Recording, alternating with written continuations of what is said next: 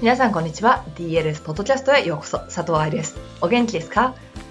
今まで長く続いていた足マニアのポッドキャストは先週で終わり今週からどんなポッドキャストをお送りしようかなと思っていたんですがちょうど今週の頭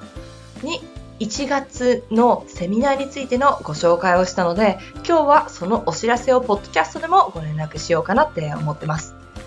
もちろん詳細申し込み方法というのは DLS のサイトの方で見てくださいね。www.dancerslifesupport.com のホームページからセミナーのページがクリックできるようになっています。この前の9月来日セミナーにいらっしゃってくださった皆さんどうもありがとうございました。楽しんでいただけましたでしょうか？ダンサーの足インテンシブ。表現力セミナー、そして教師のためのバレエ解剖学講座のマスタークラスや治療科、トレーナーのためのセミナー、まあ、通常の1月や5月のセミナーと比べると日程としては日本にいる時間は短かったのですが様々な人にお会いすることができてとても楽しかったです。特に表現力セミナーではキッズの方のセミナー若い子たちのグループで今まで DLS セミナーに参加してくれた子たちがまた参加してくれてその成長した姿を見てああやっぱりこの仕事やっててよかったなと思いました。表現力セミナーはまた来年の9月にダンサーの足インテンシブの方はすごく人気が高かったのでもう少し多めに持ってこられるように来年のスケジュールを作っています。そう来年のスケジュールね実はもう5月とかも決まってるんですよ。まあそれは置いといて2017年1月の来日情報をご紹介しましょう。冬季バレエ講習会。これは1月の3、4、5、6、7日に行われます。今回で3回目となる冬季バレエ講習会は14歳以上のプロを目指すダンサーたち20人をお待ちしております。いつものような申し込み争奪戦ではなくこの講習会のみ書類審査がありますのでお気をつけて。模擬短期バレエ留学が前提なセミナーなので申し込み方法もオーディション形式にしてあります。4日間エクササイズ、クラシックバレエ、ポアントテクニック、コンテンポラリーのクラスを勉強して5日目には実際にオーディエンスの前で発表します。バレエ学校のオーディション、そして試験では試験官が目の前にいます。舞台とは違う距離感ですし、カーテンもないので出入りの様子やアンシェヌマンを待つ姿まで見られます。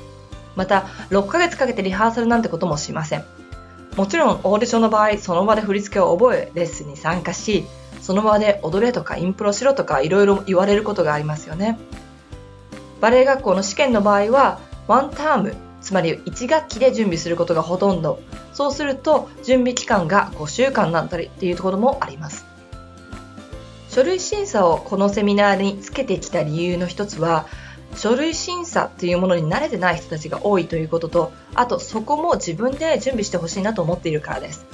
もちろん日本語で書いてあるから普通のオーディションの資料を探すよりは楽だけれども、それでも自分で資料を印刷したりとか写真を撮ったりだとか、そういうような練習ってとても大事だと思う。特にバレエ学校に入ってしまってその後のオーディションつまり最終学年の時にはいろんなところに送るオーディション資料を自分で作らなければいけなくなります。お母さんたちは日本にいるし自分は海外にいるしそういうシチュエーションでそしてオーディションの内容が外国語で書いてある時にもちろん英語だけじゃない時もありますよ。で書いてある時に自分で準備ができるそういうことにもなってほしいのでこの全て一括して自分で努力するというダンサーを育ててほしいと思ってます。教師のためのバレエ解剖学講座モジュール1と2はまた1月3、4、5、6日に行われます。解剖学的に体を見つつ指導に使える現場に使えるバレエ解剖学を私、佐藤愛と一緒に勉強しています。解剖学の参考書はたくさんあるけれど、そこに載ってるような完璧な体の生徒っていないですよね。ただただ5番ポジション作ればみんなかっちり入れたら、そういう本読んでる必要ないわけで。だから、参考書では説明していない癖だったりとか問題、怪我や年齢などを考えながら指導をしていくことができるようになるのがこのセミナーのゴールです。今、ダンサーとして踊っている人やアシスタントをしているという人もぜひ受けてみてください。解剖学を知っていると自分の踊り方やレッスンの受け方が変わります。そしてアシスタントといってもお金をもらっていることには変わりない。自分で自分の知識をどんどん上げるということは大事ですよね。バレエダンサーを見る治療家トレーナーの方々で、ダンサーの摩訶不思議な動きを解剖学で説明してほしいという人や、バレエの先生が言ってることがよくわからないので、バレエ用語と解剖学を理解したいですという人もこちらのセミナーに参加できます。冬季バレエ講習会発表会は1月の7日に行われます。こちらは講習会に参加できる年齢でないけれど、お姉さんたちのレッスン風景を見てみたいというダンサーはもちろん、参加者のご両親もご覧いただけるセミナーです。ダンサーは人前で踊ることが仕事になります。いくらスタジオで上手に踊れてても、観客を前にして緊張してはいけません。その練習のためにも皆さんのサポートが必要です。治療家、トレーナーさんは動作分析、バレエの教師の皆さんはレッスンアイデアのためなどにもどうぞ。他の人のバレエレッスンなんて見たことないなというダンサーや1月自分のスタジオが閉まってるなんていう人たちもどうぞ遊びに来てください。教師講座のマスタークラスも1月7日に行われます。今回のマスタークラスは解剖学講座を過去に受講した人たち、今回受験をする方々でバレエ教師の方のみが参加できます。解剖学を実際に体感するのが目的。私の厳しい質問とアンシェルマンを3つしかやってないのに筋肉痛になるという、まあ精神的、そして身体的な痛みを一緒に乗り越えたい方はぜひ参加してくださいね。今回のマスタークラスのお題は、モジュール1では骨盤のプレイスメントをマスターすること。モジュール2の方では、大腿四頭筋を正しくレッスンで使う方法というのをお話ししていきます。両方とも1月7日に行われますよ。そして最後、第3回 DLS カンフェランス。今回のテーマは、バレエ留学の本音というのを1月の8日にお送りいたします。バレエ歴や年齢に関係なくイベント感覚で参加できる DLS カンフェレンスのテーマはバレエ留学の本音。本音よ本音。バレエ留学をしてバレエ学校でスタッフとして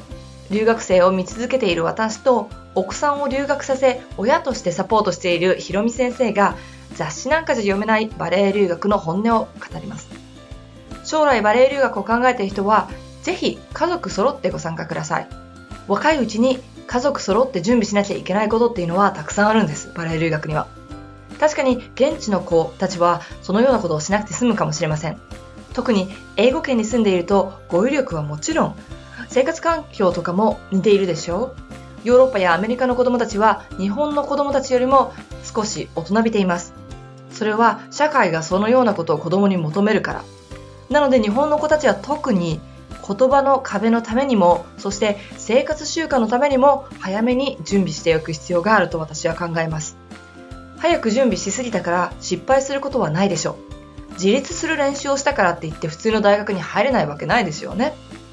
逆はできないんですよ。自立してなくて海外で一人暮らしは絶対にできないし高校の英語がわからなくてリハーサルの注意がわかるわけはない。つまりここで準備してほしいものはテクニックだったりとかどれだけ回転できるかとかそういうものじゃなくって日常生活でもできることなんですよ。なので家族のサポートが必要なんです。気になる申し込み相談線は11月6日になります。DS ストアにていつも通り日本時間朝6時に相談線を開始いたします。まあ早起きは3問の得ということでネット環境がいいところでお申し込みくださいねもちろん、冬季バレエ講習会は書類審査だけれども、この日に書類を送れるようになります。